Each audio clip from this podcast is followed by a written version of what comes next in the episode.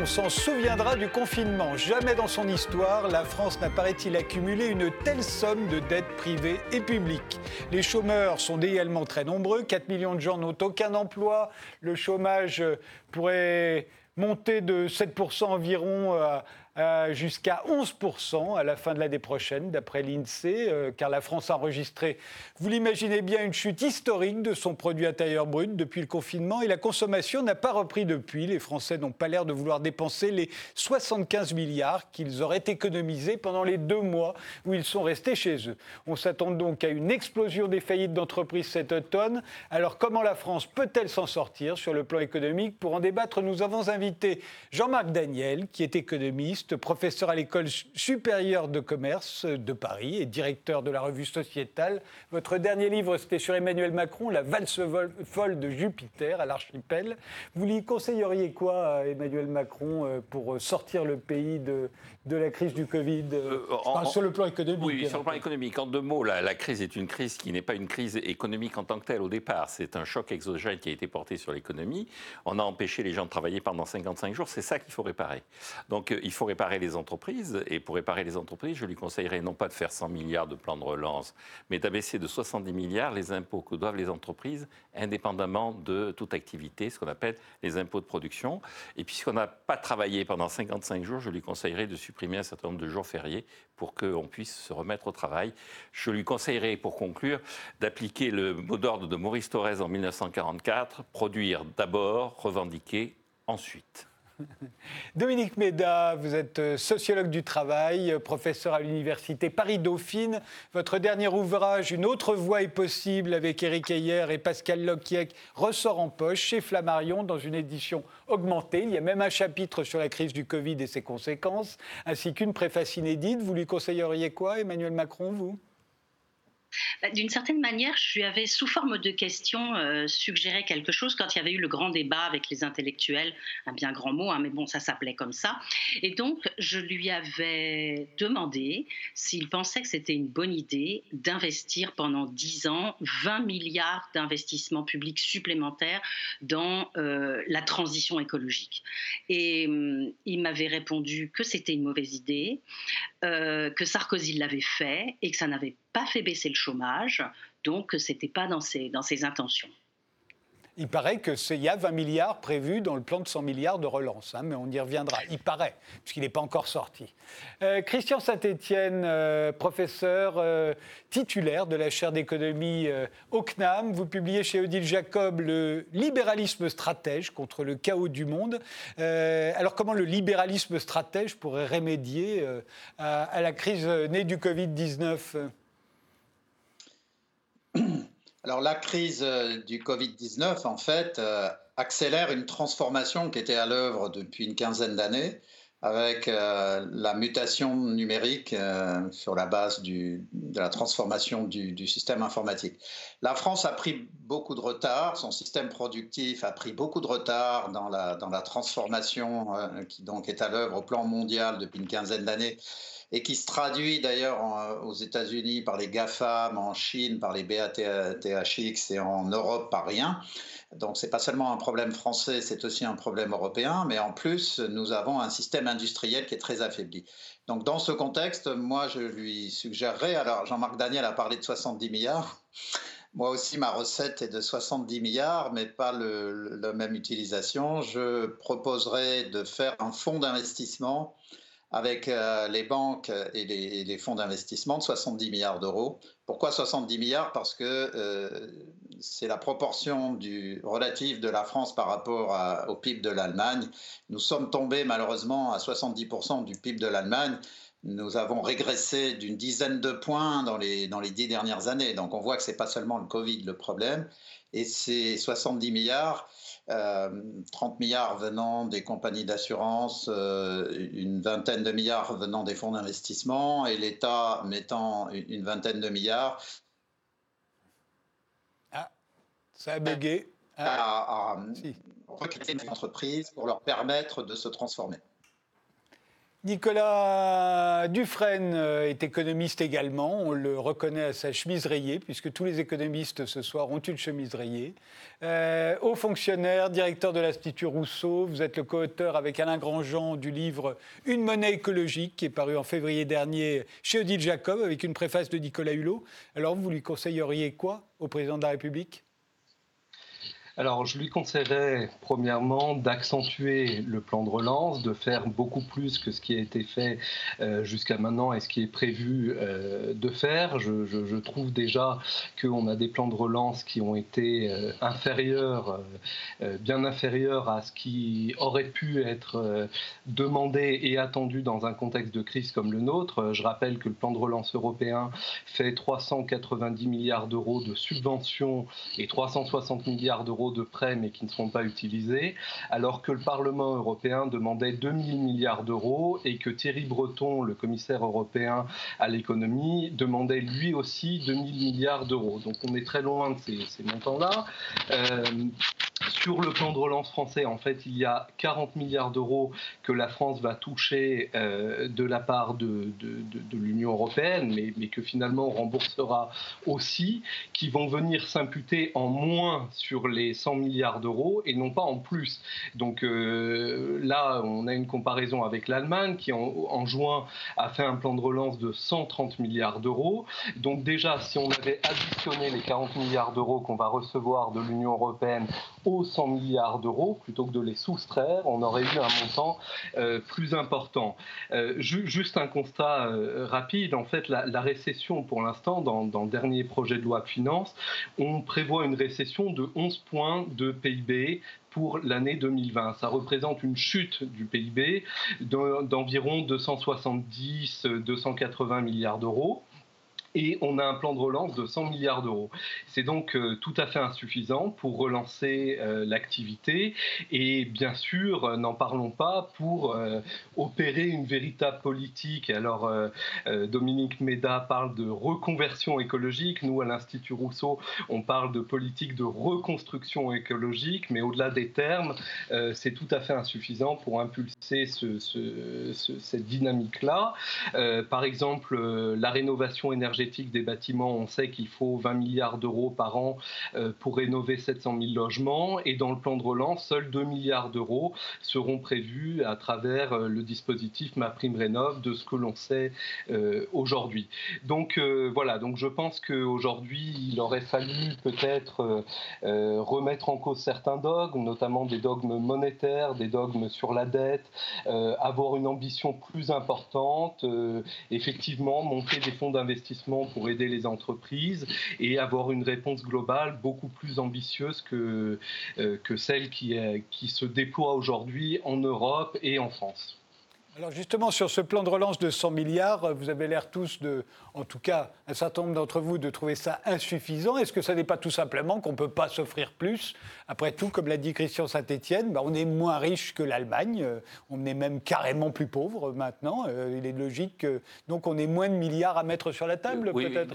Jean-Marc Daniel? Trois remarques par rapport à ce plan de relance. Moi, je ne trouve pas qu'il est insuffisant, je trouve qu'il est excessif. Au contraire.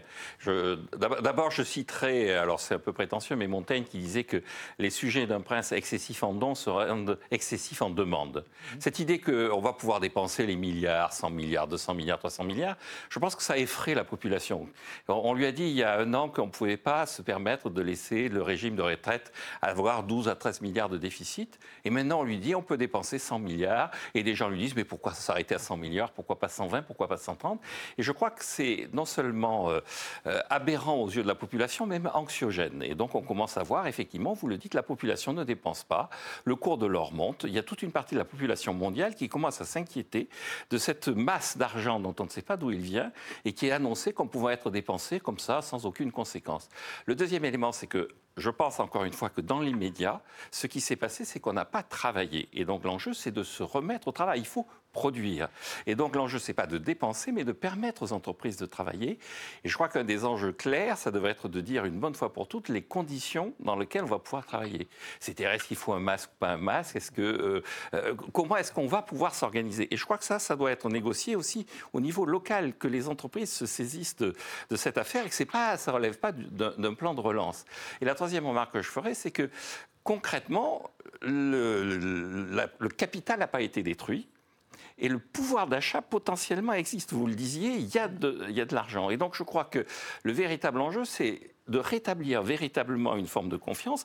Dès que le déconfinement a eu lieu, c'est remonté très très vite. Je rappelle que en avril, 60% de l'appareil de production a été utilisé.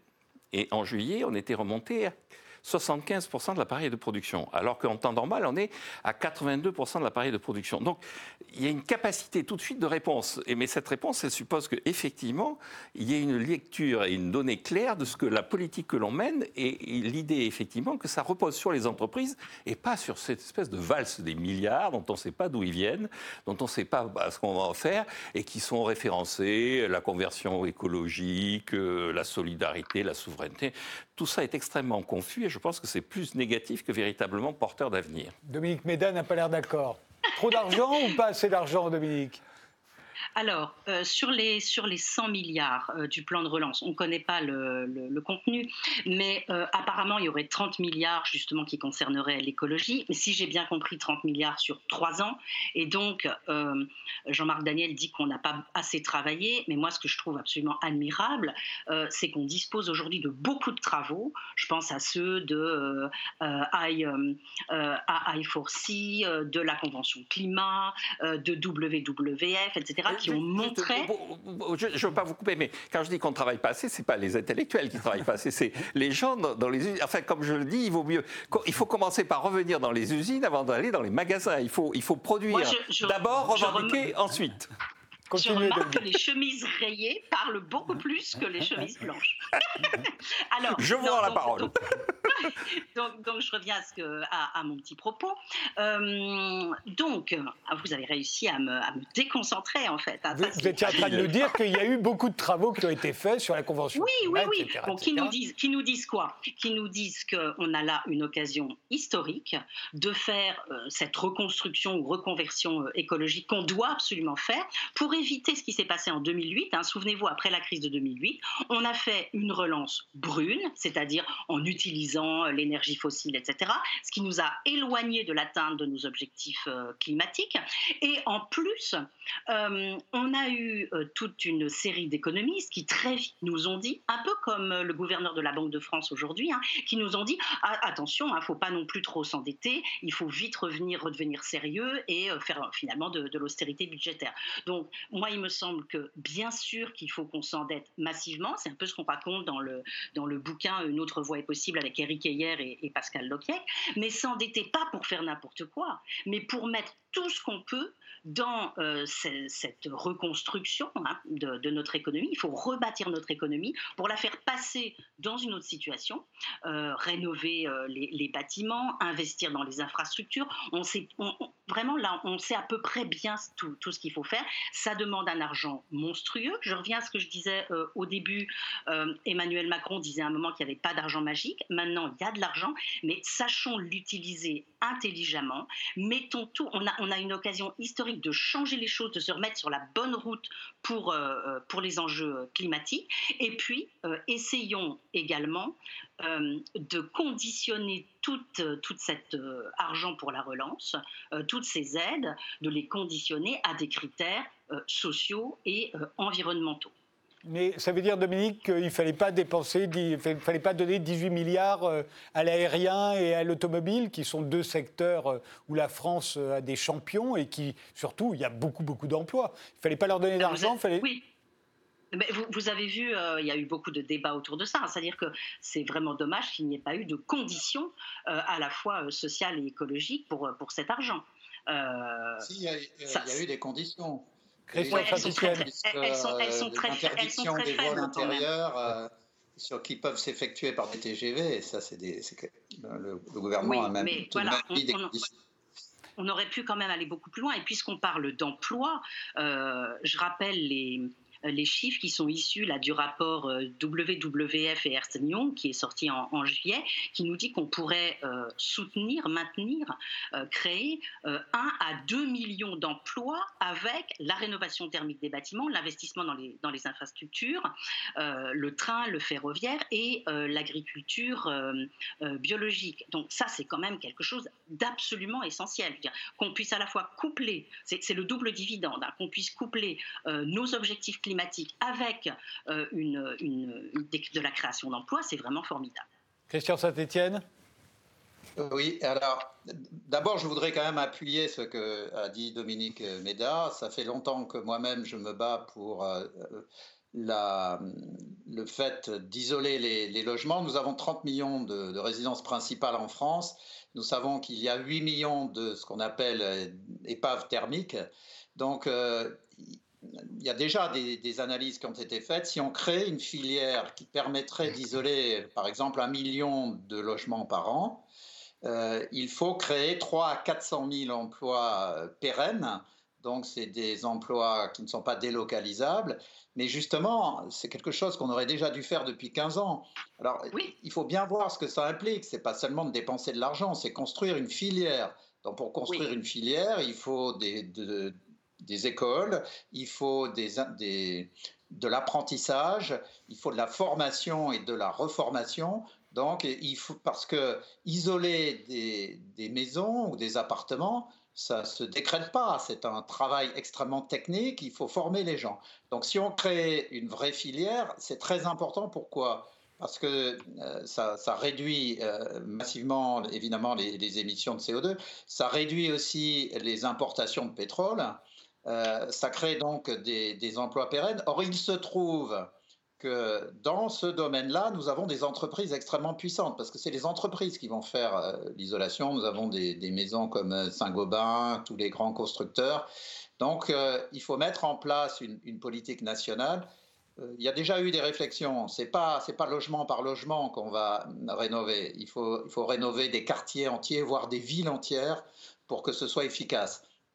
C'est marrant parce qu'on a, ça fait 15 ans qu'on aurait pu commencer ça. Je ne comprends pas moi-même pourquoi on n'a pas commencé ça. Et c'est vraiment maintenant qu'il faut le faire.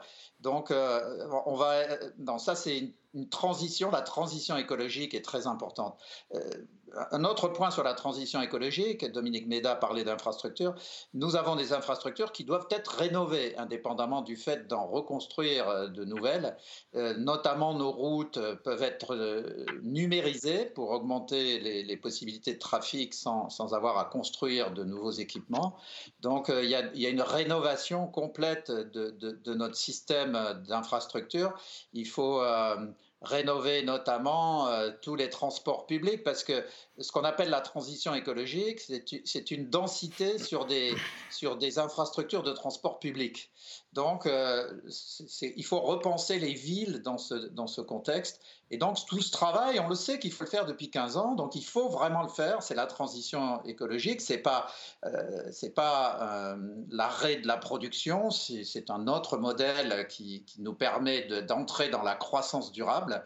Euh, ça, réduit, euh, comme je le disais, les, euh, les, émissions de CO2, mais c'est très important aussi les importations de, de pétrole et de toutes, toutes les matières carbonées. Donc c'est vraiment quelque chose qui, qui, qui, coche beaucoup de cases dans, dans, dans, dans les bonnes politiques qu'il faut mettre en œuvre. Mais l'autre transition qui est aussi importante... de cette convergence. Et l'autre transition qui est absolument majeure, c'est la transition numérique, où la France a pris un, retard considérable. Et là aussi, il faut investir dans, la robotisation et la numérisation de notre système économique pour reprendre des parts de marché, pour reconstruire un système productif efficace. Euh, je donne juste un chiffre. Euh, euh, malheureusement, vous prenez les, les, PME, les ETI françaises, vous en avez encore 35% qui n'ont même pas de site internet crédible, hein, alors que le chiffre comparable en Allemagne est 15%. Donc là, il y, a, des initiatives. Alors la, BPI a déjà pris des initiatives, mais il faut aller beaucoup plus loin. Et, je termine par là aussi une proposition. Euh, on va avoir une, année scolaire, enfin, les diplômés de, de 2019 et peut-être même ceux de 2020 vont avoir du mal à trouver du boulot. moi, je proposerais une initiative temporaire qui pourrait durer deux ou trois ans, où l'État, en lien avec les régions et les départements, propose un emploi d'un an aux jeunes diplômés pour les mettre dans les entreprises, pour aider les entrepreneurs à, numériser leur boîte. Les jeunes recevant une formation de 2-3 mois, puis ensuite on les envoie dans les, entreprises.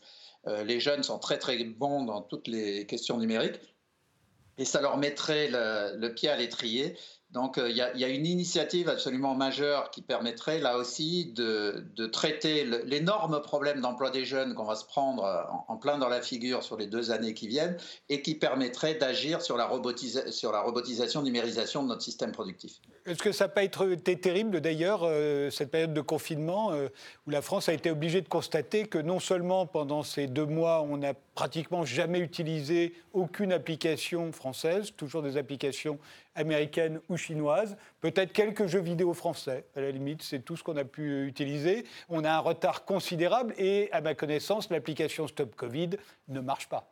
Euh, on n'a pas été foutu euh, de faire une application de traçage qui fonctionnait. Vous avez raison. Alors que nous avons des sociétés d'informatique qui sont très bonnes, de services informatiques, parmi les meilleurs du monde. Là, de mon point de vue, c'est une déficience de l'État stratège qui n'a pas compris depuis 15 ans à la fois la transition écologique dont on parlait tout à l'heure. Enfin, je reste stupéfait qu'on n'ait pas lancé cette transition écologique, euh, notamment, c'est quand même pas compliqué de construire une filière pour, euh, pour traiter ce problème. Et la transition numérique, c'est la même chose. Donc, euh, il y, a une déficience d'action publique collective euh, qui prennent en compte les contraintes. Ce que vous venez de, rappeler, euh, Frédéric, est assez terrifiant parce qu'on on a des, gens très très bons dans ces domaines et il n'y a pas eu d'action collective qui permette de remonter le niveau de la France dans, dans les technologies numériques. Nicolas? Oui, alors euh, moi je partage beaucoup de choses qui viennent euh, d'être dites. Alors sur le, euh, par exemple les, infrastructures, notamment les infrastructures ferroviaires, on sait qu'aujourd'hui il faut relancer massivement le fret ferroviaire. On est à moins de 40%, on a perdu 40% de fret ferroviaire au cours des dernières années, là où l'Allemagne et l'Italie même se sont maintenus. il faut effectivement rénover 700 000 logements par an pour atteindre les objectifs de la programmation euh, pluriannuelle de l'énergie et on n'y est pas du tout. Et là encore, euh, euh, totalement d'accord, on aurait pu construire une filière, on, on pourrait toujours hein, faire de la formation, aider les entreprises faire euh, euh, la réglementation qui, qui, va avec aussi. Hein, euh, la, Convention citoyenne pour le climat a proposé de nombreuses choses. Donc effectivement, et puis alors sur le numérique, on est entièrement d'accord. Sur le numérique, il faut savoir que même des services de l'État comme la DGSI, la, la, Direction générale de la sécurité intérieure, font appel à des sociétés américaines pour analyser les données de sécurité de ressortissants français. pareil sur les cas sous-marins qui permettent le très haut débit, on, est très dépendant euh, de compagnies étrangères et notamment de Google qui s'est mis à construire ses propres câbles. On a euh, comme ça toute une série de, dépendances qui nous fragilisent et qui euh, ne constituent pas en effet une, preuve de, maturité dans la stratégie de, de, souveraineté industrielle et de développement industriel. Après, je voudrais aussi revenir sur, euh, sur ce qui a été dit euh, par euh, Jean-Marc Daniel tout à l'heure sur la masse d'argent qui circule. Parce que c'est vrai qu'on peut avoir comme ça une impression de, sidération devant des grands chiffres, du quantitative easing, des, des, plans de relance. Mais il faut savoir que ces plans de relance, je, je l'ai un peu dit tout à l'heure, en fait, c'est pas grand-chose. Le plan de relance européen, vu qu'il s'étale sur trois ans, c'est moins de 0,5% du PIB chaque année. Donc donc on n'est vraiment pas sur un effort budgétaire euh, très important. Et puis surtout, euh, il faudrait comprendre que la monnaie, on a un système qui est un peu schizophrène parce qu'en fait, euh, bon, on a écrit un livre avec Alain euh, euh, Grandjean, donc qui est membre aussi du Haut Conseil pour le climat sur la monnaie écologique. Et en fait, il faut savoir que la monnaie et la dette sont liées, intimement liées. Il n'y a pas de monnaie sans dette et il n'y a pas de, dette sans monnaie. Alors quand on, on s'offusque finalement de ces plans de, relance ou du quantitative easing de, la Banque centrale, la véritable question, à mon avis, qu'on devrait se poser, c'est quelle est la nature de notre système monétaire qui nous fait dépendre toutes nos activités euh, de la dette privée comme publique et comment cette monnaie est injectée et transmise dans le, euh, circuit économique. Et là, on s'apercevrait que la Banque centrale, euh, depuis que les traités européens ont forcé à ne pas financer les États, ont passé que par euh, les banques privées, bah, tous les canaux de transmission euh, de la politique monétaire passent désormais par les banques privées. Et donc c'est pour ça qu'on voit des montagnes de liquidités qui s'accumulent, qui font des bulles sur les marchés financiers, au lieu de venir irriguer euh, l'économie réelle. Christian Saint-Etienne évoquait la BPI, je suis tout à fait d'accord. Il faudrait aujourd'hui, par exemple, la, BPI, il faudrait tripler au moins son capital. La BPI française a un, capital un bilan total de 75 milliards d'euros. La KfW allemande, qui est son équivalent, a un bilan de 500 milliards d'euros. Donc vous voyez, on a, on, a de la marge. Et en plus de ça, on a des règles euh, d'engagement de la BPI qui sont un peu... Euh, contre-productive, puisqu'on dit que la BPI euh, ne peut investir qu'en co-investissement ou en cofinancement avec le privé. C'est-à-dire que là où le privé n'investit pas, la BPI n'y va pas. Or, euh, c'est pas comme ça qu'on euh, fait une stratégie industrielle. Je vous interromps, Nicolas. On fait une pause. On revient, on continue, on reprend ce débat. Pardonnez-moi, juste après.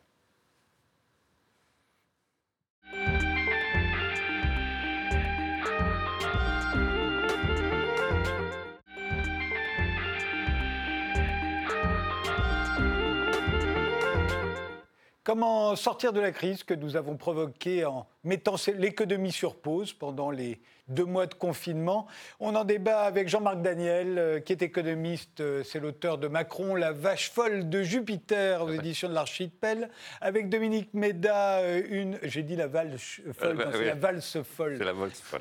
Dominique Méda, euh, co-auteur d'Une autre voie est possible, qui ressort en poche chez Flammarion dans une édition augmentée. Christian Saint-Étienne, qui vient de publier Le libéralisme stratège contre le chaos du monde chez Odile Jacob. Et Nicolas Dufresne, euh, qui est le co-auteur avec Alain Grandjean du livre Une monnaie écologique, qui était paru en février dernier chez Odile Jacob. Euh, un mot, euh, puisqu'on a parlé d'État stratège, euh, ce haut commissariat euh, au plan, le, commissariat au plan a connu ses heures de gloire hein, sous la 4ème République, sous, sous Georges Pompidou, sous évidemment le général de Gaulle. Il y avait un formidable plan calcul qu'on a arrêté à l'époque, qui nous aurait peut-être permis d'indépendance informatique que nous n'avons pas.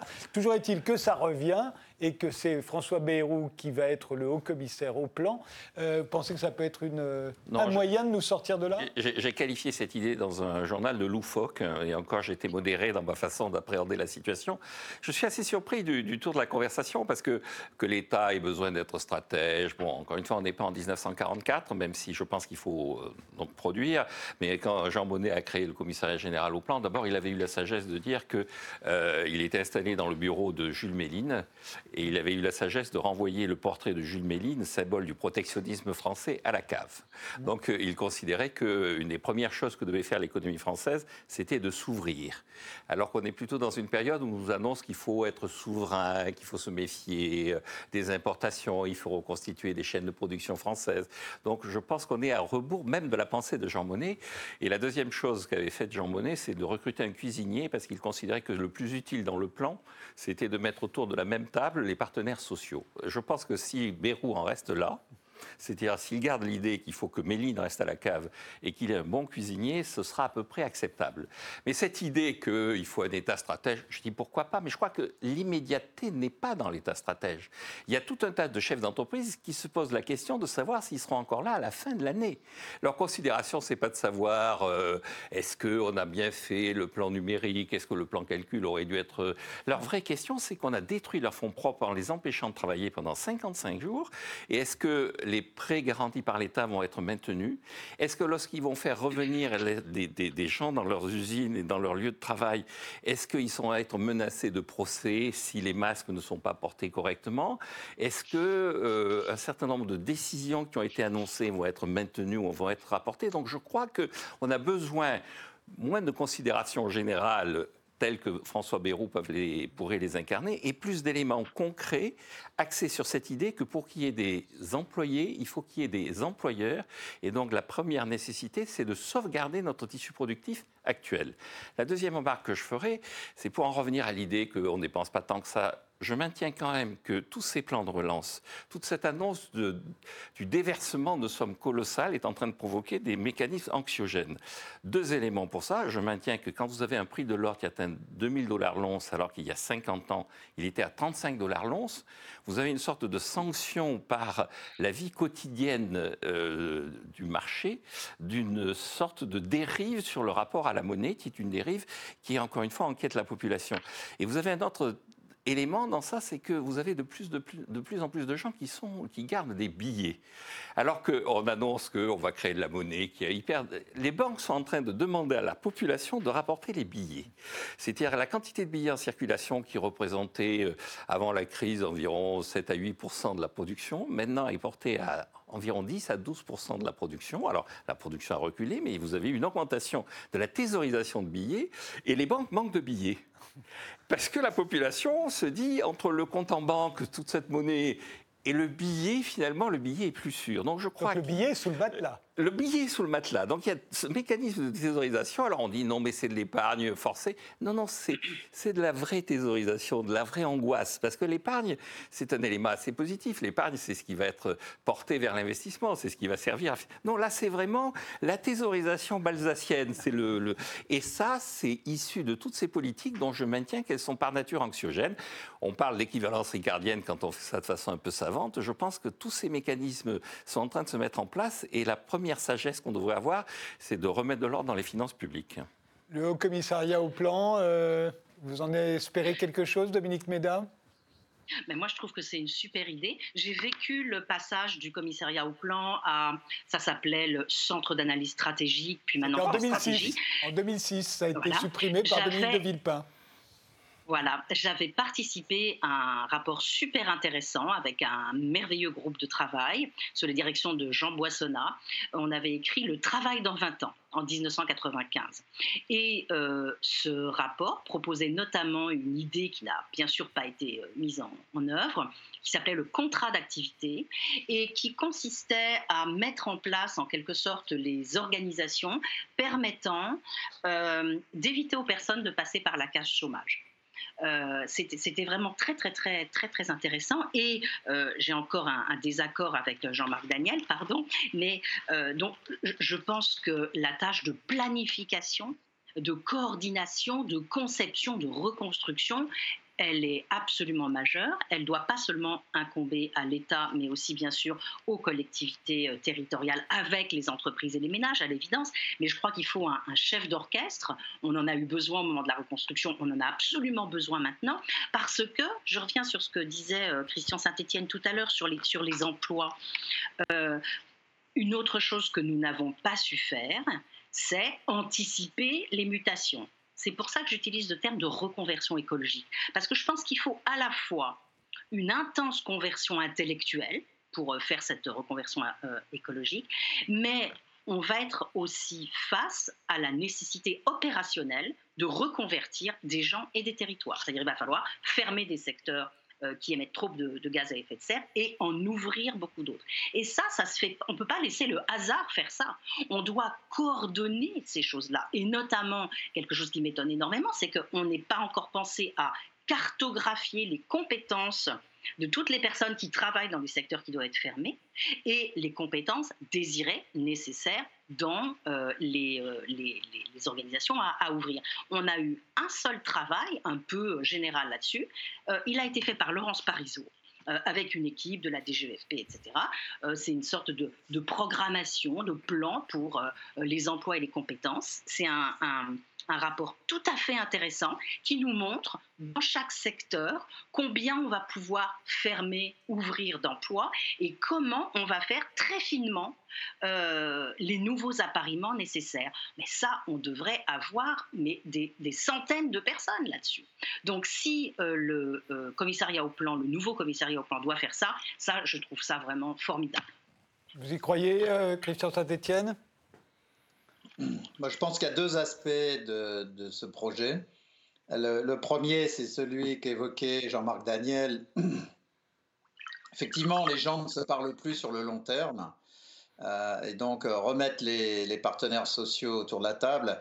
Alors, c'est pas seulement, euh, il faut faire attention malgré tout, parce qu'il y a beaucoup d'archaïsme chez les partenaires sociaux, y compris au MEDEF, hein, qui est qui n'est pas forcément, euh, je vais me faire des amis, mais l'aile la plus marchande du, patronat. Donc, euh, il faut euh, des gens venant de Croissance Plus, il faut des gens justement du, du secteur des nouvelles technologies.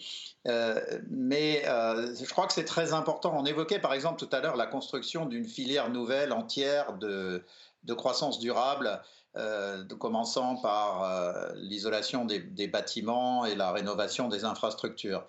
Bon, ben, ça, ça ça se fait pas comme ça, en claquant les doigts. Quoi. Il faut, euh, nous avons de très belles entreprises dans ce secteur, comme je l'ai évoqué. Il faut les mettre autour d'une table avec les, présidents de région, avec euh, les présidents de départements et des grandes collectivités locales.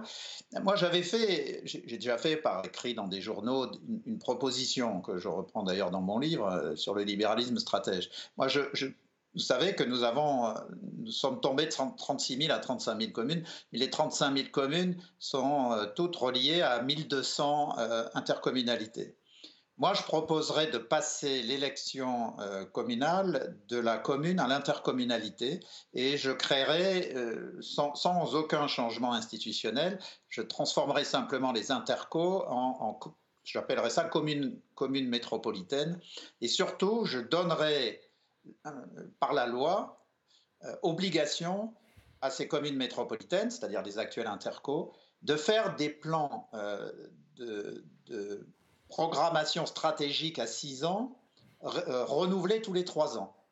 Et je donnerai au département, dans un premier temps, la mission de les, intégrer, et ensuite également l'intégration au niveau des régions.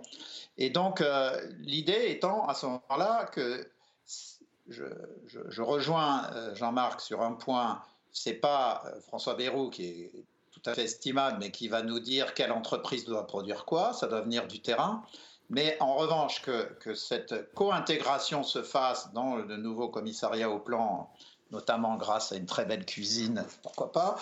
Mais euh, ce qui est très important, c'est qu'on mette autour de la table les gens qui, qui vont créer et développer cette filière. Et l'État, c'est pas celui qui, qui, dit euh, on va euh, investir un million ici ou là.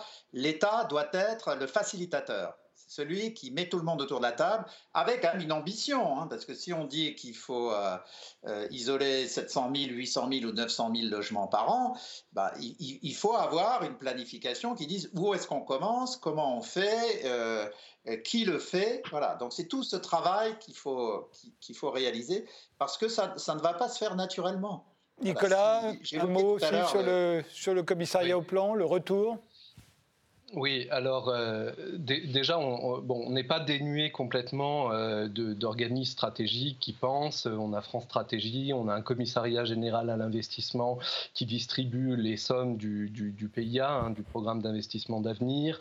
On a euh, on a une époque où on avait des, plans industriels. Hein. C'était Arnaud Montebourg qui avait bâti 34 plans industriels, 34 filières qui aujourd'hui ont été un peu bon, qui ont été plus ou moins abandonné euh, par, euh, par Emmanuel Macron quand, il lui a succédé. Euh, bon, aujourd'hui, on a des, organismes et tout ça est très dispersé. Et c'est vrai qu'on manque de vision et qu'on manque un peu euh, de pilotage de tout ça. Moi, je pense que la planification et, donc la planification, c'est une idée neuve finalement. Hein. Parfois, il y, y, a cette citation de Régis Debray que j'aime beaucoup, qui dit parfois c'est par le rétroviseur qu'on avance. Euh, donc, euh, donc aujourd'hui, effectivement, moi je trouverais pas mal qu'on regarde un petit peu euh, ce qui s'est fait en effet au moment de la, reconstruction en 1945. Pourquoi? Parce que à l'époque, qu'est-ce qui nous a sorti des difficultés héritées de la, de la guerre, c'est le plan Marshall qui était un plan, et c'est des plans successifs de reconstruction en France et, en Europe. Et on avait pour appuyer ces plans, euh, un circuit du trésor qui permettait de drainer l'épargne euh, des banques vers euh, des investissements qui étaient décidés pour le futur. C'est comme ça qu'on a eu un grand plan d'investissement pour l'énergie, pour le ferroviaire, pour tout ce qui a fait ensuite les atouts de la France. Hein, tous les, tout, voilà. Donc on avait, on avait aussi une capacité d'emprunter à notre banque centrale euh, d'avoir des avances, alors des avances remboursables qui étaient des prêts à taux zéro, et même des avances non remboursables qui étaient des subventions, donc de la création monétaire libre, sans dette en contrepartie, qui ont permis euh, euh, d'investir massivement. Et ça, aujourd'hui, c'est vraiment quelque chose, dans le livre avec Alain Grandjean, c'est notamment ce qu'on recommande, en plus de faire de l'annulation de dette conditionnelle pour la BCE. voilà, donc on, moi je pense qu'on a beaucoup, beaucoup à apprendre euh, et à reprendre de cette période du plan, de la planification où l'État pouvait compter sur des outils financiers, industriels puissants. Et, euh, voilà. Et alors juste, je termine avec un, dernier point parce que je voulais rebondir tout à l'heure. Euh, on se posait la question comment sortir les, les 75 à 100 milliards d'euros d'épargne forcée qui ont été accumulés euh, ces derniers temps? Bah, Peut-être que pour ça, il ne faut pas faire qu'une politique de l'offre, mais faire aussi un peu une politique de la demande. Euh, dans le plan de relance, de ce qu'on en sait aujourd'hui, il n'y a aucune baisse euh, de TVA, contrairement à l'Allemagne qui va baisser sa TVA, qui va baisser sa TVA d'ailleurs et qui l'avait déjà fait de manière un peu ciblée, par exemple sur les billets de train pour relancer le, transport par le train dans une optique de, transition écologique.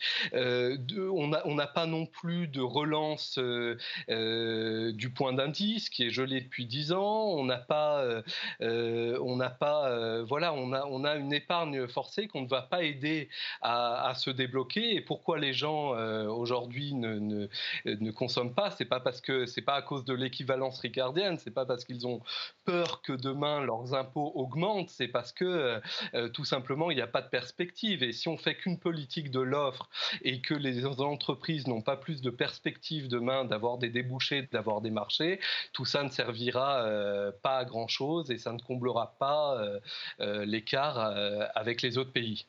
La question que se pose aussi euh, pas mal de Français, vous allez peut-être pouvoir y répondre, puisque vous êtes si soucieux des entreprises, Jean-Marc euh, Daniel, c'est est-ce qu'il va falloir travailler plus? Et on a bien vu, là, euh, à l'université du, du, BEDEF, c'était quand même là. Hein. Oui, je pense qu'il va falloir travailler plus. C'est ce que je disais d'ailleurs dans les propositions que vous m'aviez demandé en tout début d'émission. Je pense qu'il va falloir supprimer des jours de congé. Mmh. Et donc, je pense encore une fois que la création de richesse, c'est pas de la création de monnaie, c'est pas la banque centrale qui crée la richesse, c'est les gens qui vont dans des usines pour travailler. Et je pense que vous avez un problème en ce moment, donc qui est un problème là aussi de moyen et long terme, mais qui a été amplifié, et c'est que la productivité n'est pas au rendez-vous, donc il faut travailler plus parce que l'efficacité du capital ne se développe pas comme on l'espérait, et parce que pendant 55 jours, on n'a pas travaillé. Donc je pense qu'il faut euh, travailler plus. Quant à l'idée qu'on euh, va manquer de demande, encore une fois, les gens ont thésaurisé si vous baissez la TVA, ça ne va pas les inciter à dépenser plus. Ils ont thésaurisé, non pas parce que la TVA est trop importante, ils ont thésaurisé parce qu'ils n'ont pas de véritable lecture de l'avenir. Et, euh, et euh, sur. Euh, alors, Dominique Méda, pour travailler plus, dans le rapport de Jean Boissonnat, je pense qu'elle se souvient de l'introduction de Jean Boissonnat. Et dedans, Jean Boissonnat disait que le groupe de travail avait écarté assez rapidement l'hypothèse des 35 heures parce que ça lui avait paru non actuel. On est en 95 et le groupe de travail avait dit les 35 heures, ça ne peut pas être actuel. Et, Jean Boissonnat avait accordé une interview à, l'expansion, qui était son journal d'origine. Et il dit ça me paraît tellement absurde de faire les 35 heures que je pense que c'est quelque chose qu'on ne peut pas utiliser. Donc je pense qu'effectivement, on rentre dans une période au moment où on est en train de nous dire qu'il va falloir faire la, semaine de 4 jours. Il y a certains dans, dans la convention citoyenne, d'ailleurs, ça avait été évoqué l'idée des, des 28 heures. Je pense qu'il va falloir travailler travailler plus. Néanmoins, pour conclure sur cet aspect-là, je pense que la nature du travail va changer. Et que ce qu'on aura retiré de cette période de confinement, c'est l'émergence du télétravail. C'est-à-dire le fait que euh, le travail dans un lieu prédéterminé, qui était un peu le travail industriel, euh, une usine, c'est des gens qui sont dans un lieu avec une chaîne, qui sont contraints dans l'organisation de leur travail. Et en plus avec un masque à partir de l'année prochaine. Voilà, alors avec bon. Et donc ce travail-là, dans, dans l'économie du numérique, dans l'économie de la connaissance, dans l'économie de l'échange, est un travail qui peut être euh, délocalisé d'une certaine façon, euh, qui peut être organisé autour du télétravail. Le président de la République, à l'époque où il était euh, candidat, avait dit on va passer de la société employeur-employé à la société client-fournisseur.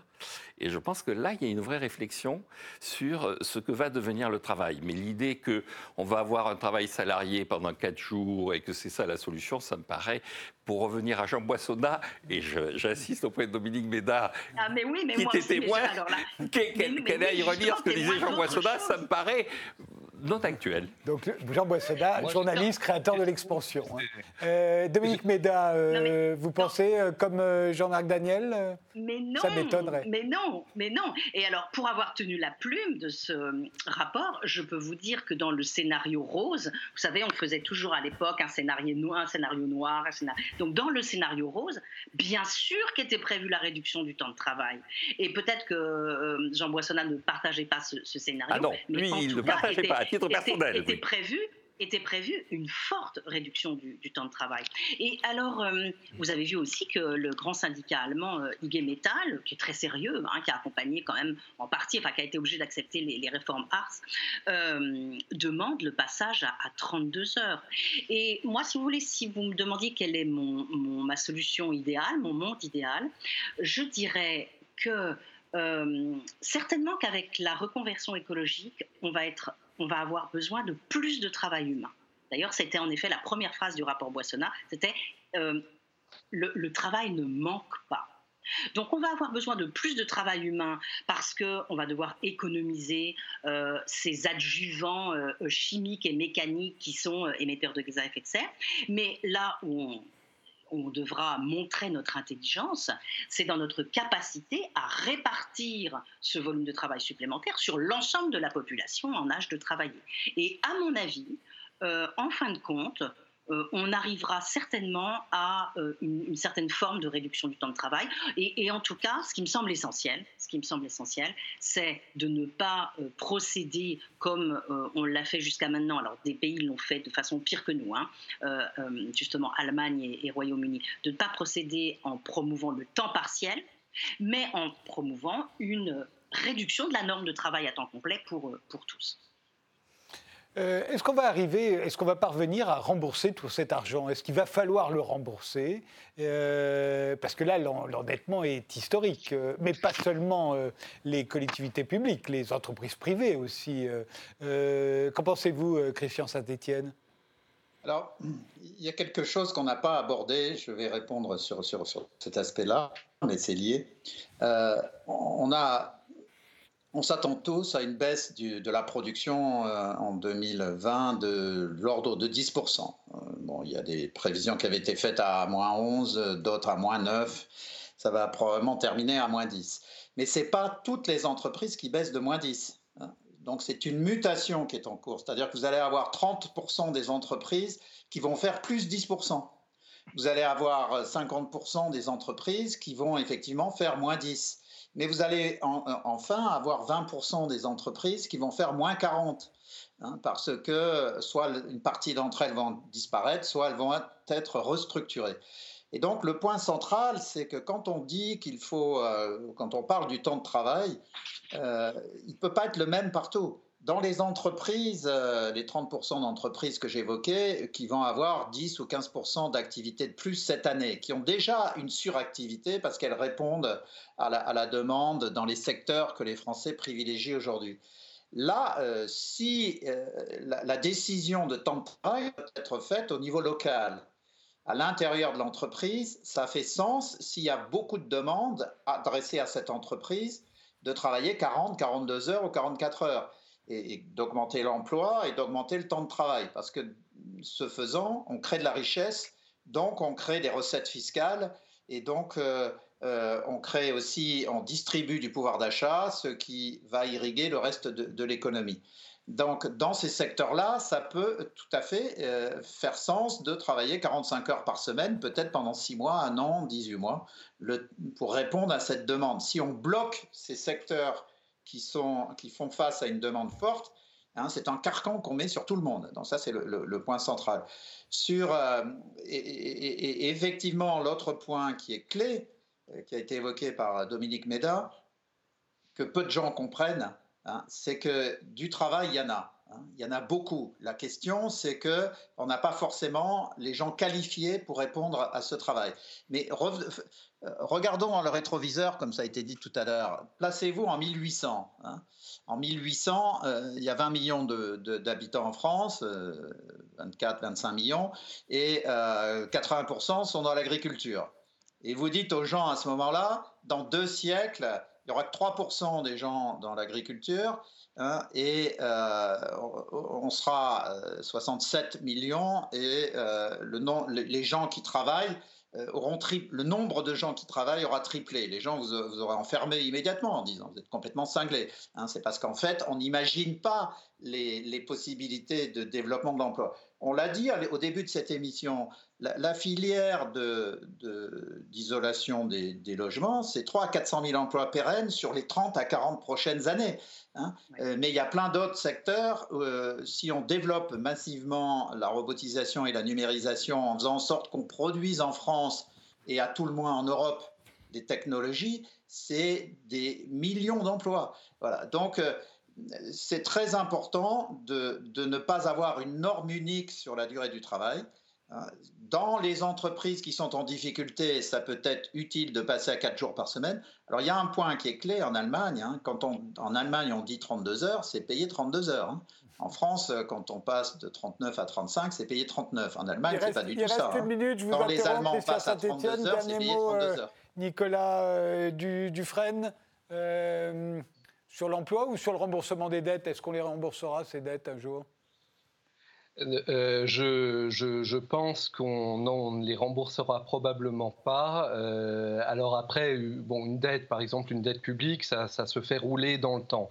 Sauf que le problème, c'est que là, le niveau de l'endettement va être tellement élevé que à chaque fois que l'endettement grandit, il y a toujours ensuite des tendances à vouloir le réduire, y compris, euh, et c'est problématique, quand on emprunte à taux négatif. Hein, on voit que depuis 2015, on emprunte à taux nul ou négatif et pourtant la moyenne des États européens s'est désendettée au cours des, cinq dernières années avant la crise.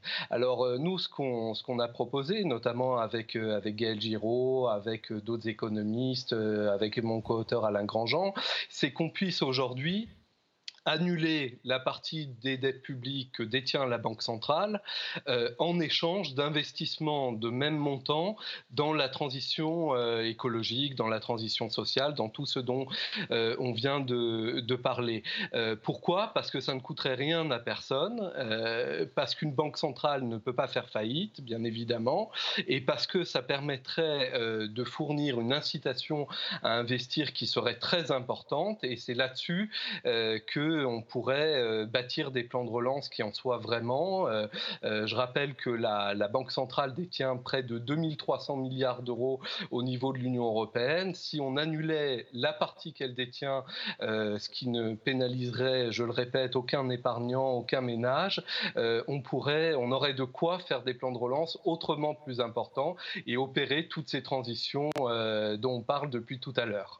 Merci tous les quatre d'avoir participé à ce débat. Merci de nous avoir suivis et rendez-vous au prochain numéro.